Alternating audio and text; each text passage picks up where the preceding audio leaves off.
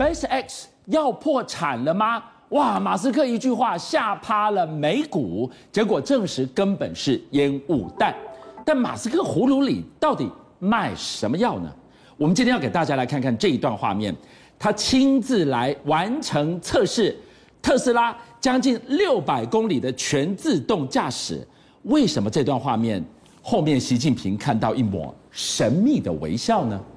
好，当然这里这个关键点就是最近大家做股票市场都很辛苦，因为美国股市因为发生了第一个 Omicron 的事件之后呢，几点时间之内已经跌到一千点了，是最近比较大的一个跌幅，而且是进入到十二月，大家很担心所谓圣诞节效应有没有？可是我们其实最关心的是纳斯达克，纳斯达克一口气跌到两百八十三点六四点，那为什么会这样子呢？当然又是引爆杀机，不是别人，又是我们这个特斯拉，我们的马斯克，他在十二月一号进入十二月的就说一句话，SpaceX 要倒了。我怎么？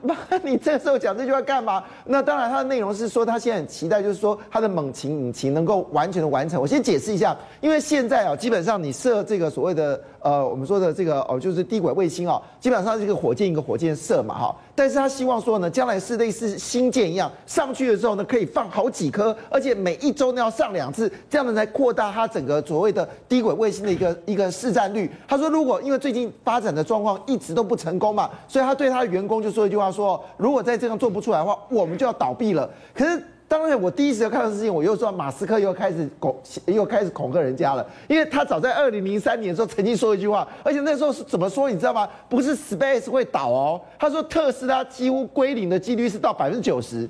如果当时相信他的话，把特斯拉股票卖掉的人。眼泪流出来，还还记得那时候，因为特斯拉股票持续下跌嘛，他说他要把特斯拉股票买下来下市。结果你知道最近有一家大型的投资银行去告他，他说因为这件事让他损失很大。结果不但没有下市，股价涨了四五倍。好，这是这是马斯克的个性。所以果不其然，这个事情让大家很担忧。我跟你讲，不是要单家担忧，是美国政府最担忧。不要忘记了，美国 NASA 是投资 SpaceX 的哦。说 SpaceX 要垮了，这个烟雾弹大家也信了。Omicron，这是真的，两股一嘎下去，美股就吓到拉肚子了。可是你回头来看，你莫名其妙丢了这个烟雾弹，你背后你到底想干嘛？好，这个好问题。事实上，我们这样丢这个烟雾弹，当然背景是希望 Space 的员工更加努力啊。但是他在校正一件事情啊，你知道，如果今天呢，你觉得你的 Space 这么大投资会失败的时候，你怎么会有这种闲暇之余？卖一个五十块美金的叫做这个 Cyber Whistle 的这个所谓的这个他卖哨子啊？对啊，卖哨子。那这你看这个哨子很像它的那个 Cyber Trunk 嘛，哈，长得是一模一样，经经典版。而且你不要小看哦，它的这个不锈钢可是高档的医疗级的不锈钢哦。是。就一讲完之后不得了，这一千三百八十块完全买完售，一个要一千三百八十三块台币。同同样，这个一个哨子要卖到一千三百八十啊完售。你知道，你左手在担心你的 SpaceX 会完蛋。就你右手去卖这个，只有一千三百八十三块钱，而且你知道，理论上你现在应该担心 Space 有没有？结果不是，他这个卖完之后还跑去嘲笑那个呃苹果，你干嘛去买那个抹布？在五四，他说你不如来买我这个东西，所以表示他其实心情是很轻松的。欸，那我问你哦，今天的这个消息如果被形容是烟雾弹的话，那一定是要遮掩什么正在进行不肯见光的交易嘛？我们把焦点回到了上海，哎，我们仿佛看到了这个交易，大概是拜登最最最最不愿意看到的。你知道拜登现在满心的希望，说他最近对这个美国的电电动车的补助呢，能够让美国电动车更多回到中国来，哎，回到美国来投资。是，但是我们最后没想到，最近美国中国刚公布新一波的这个电动车的一个能源补助计划的时候，上海总共拿到了四十四亿美金哦，呃，四十亿人民币，其中呢，只光他上海特斯拉呢一家有领到了上海最多的高达十四点六亿人民币，折合台币是六十三点五亿的补助了。有这个道理吗？我今天扩厂，我要砸十二亿人民币，我居然从中国政府拿到了比这个多两亿的十四亿。是，所以这件事一听起来就知道里面一定有猫腻嘛。其实我这样讲，虽然说是什么能源计划是补助特斯拉，背地里是纽时这句话是真的啦。他是要犒赏特斯拉变成中国电动车弯道超车的搅局者。你说今天特斯拉要助全中国弯道超车美国？对，没错，因为事实上就是因为特斯拉关系，它就像鲶鱼一样去搅动，使得这个中国在这种各种电动车市场里面蓬勃发展。它怎么办？两两种事情哦，一个是本土的电动车就开始发展了，是；另外一个是什么？国外的这个电动车也要指明我就是在中国发展。嗯所以你看，国外的技术源源不断啊，什么日本汽车跟中国合作啊，宾士车跟中国合作一大堆的。可是我觉得在中国里面，它最大的帮助是什么？是什么？因为特斯拉他曾经宣布一件事情，那件事情其实我们当时台湾的这些特斯拉概念股曾经冒过冷汗。他说他要在地生产，所有的关键零组件高注压百分之九十以上都要中国生产。那摆明件事，我问一件事，我今天帮你特特斯拉生产，我不用替别人生产吗？我就壮大了，啊、我今天的电动车产业链就起来了。只要他透过 idea。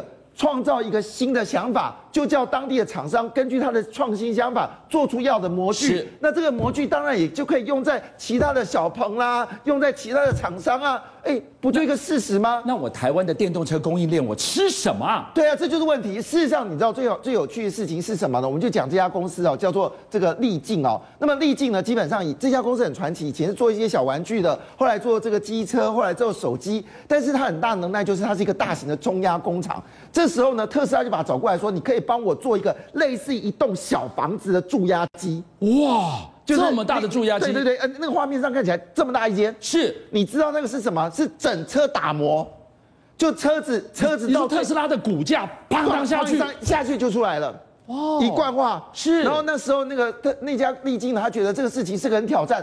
竟然做出来了，而且特斯拉非常开心。那过程我就不用说了。但是问题是，你知道它不是只有供应特斯拉，哎，它也供应另外五家公司，哎。你看，这这你刚刚说的事情就扎扎实实在这里发生了。这家公司的超级注压机帮特斯拉，它也帮另外五家公司。你看它的产业链就这么起来了。好，到这里我们看到了马斯克特斯拉助全中国的电动车供应链，他也助全他的脑。他怎么助全他的大脑呢？对，因为我们知道，实际上你讲到。特斯拉，你脑筋中会出现两个重要的关键指标，一个关键指标叫自驾，对，自驾也是个搅局者。当特斯拉做自驾的时候，几乎所有的厂商都更进要做特些特呃这个呃自驾嘛，连晶片厂商。包括英特尔、高通都要做这个自驾嘛，更不用说中国阿里巴巴也要做自驾晶片嘛。你看这个自驾，它从这个洛杉矶总部到之前的旧的总部，大概六百公里。这个过程当中，你看到驾驶座有没有人在扶那个方向盘？驾驶座没有人呢，全都是自驾。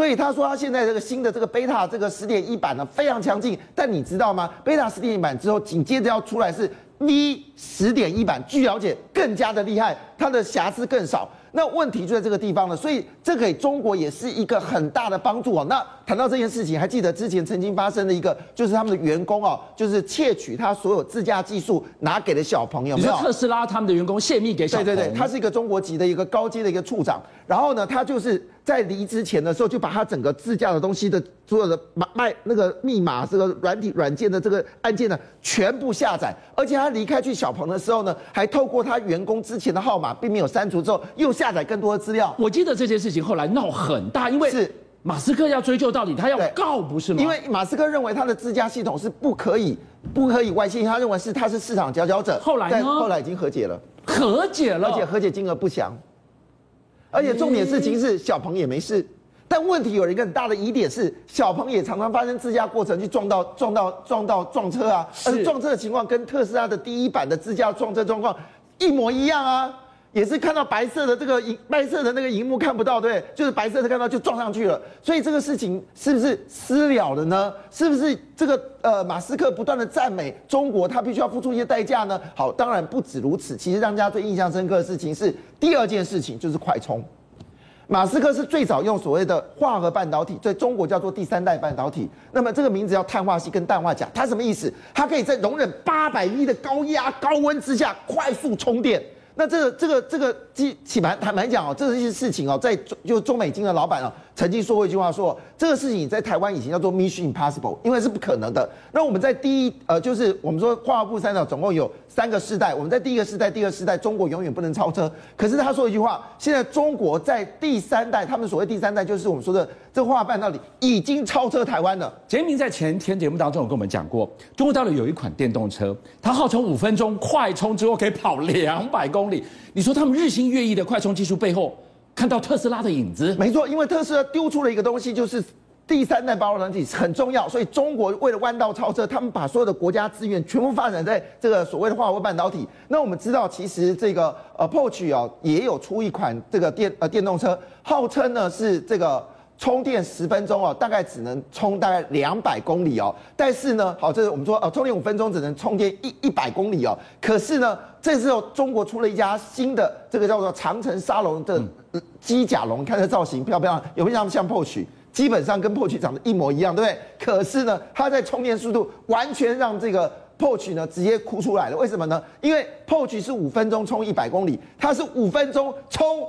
呃，它是十分钟充四百零一公里，哇，更强哎、欸！哇，这个造型跟马马那个 Taycan 一样，但是它充电速度更惊人，所以看得出来，中国现在这个地方已经不单纯，它只是要用汽车，因为实际上这种所谓的在这种。一极端的高压高温的环境，或者是极冷极酷的地方，其实碳化硅跟氮化钾都非常好。虽然最新了解是，他们现在在中国已经要把这个碳化钾地化合物半导体呢，已经发展到太空绿能的方向。而且事实上，在中国确实已经有一个公司，一个半导公司已经完成这样的一个使命了。我们最后给大家看几段画面了。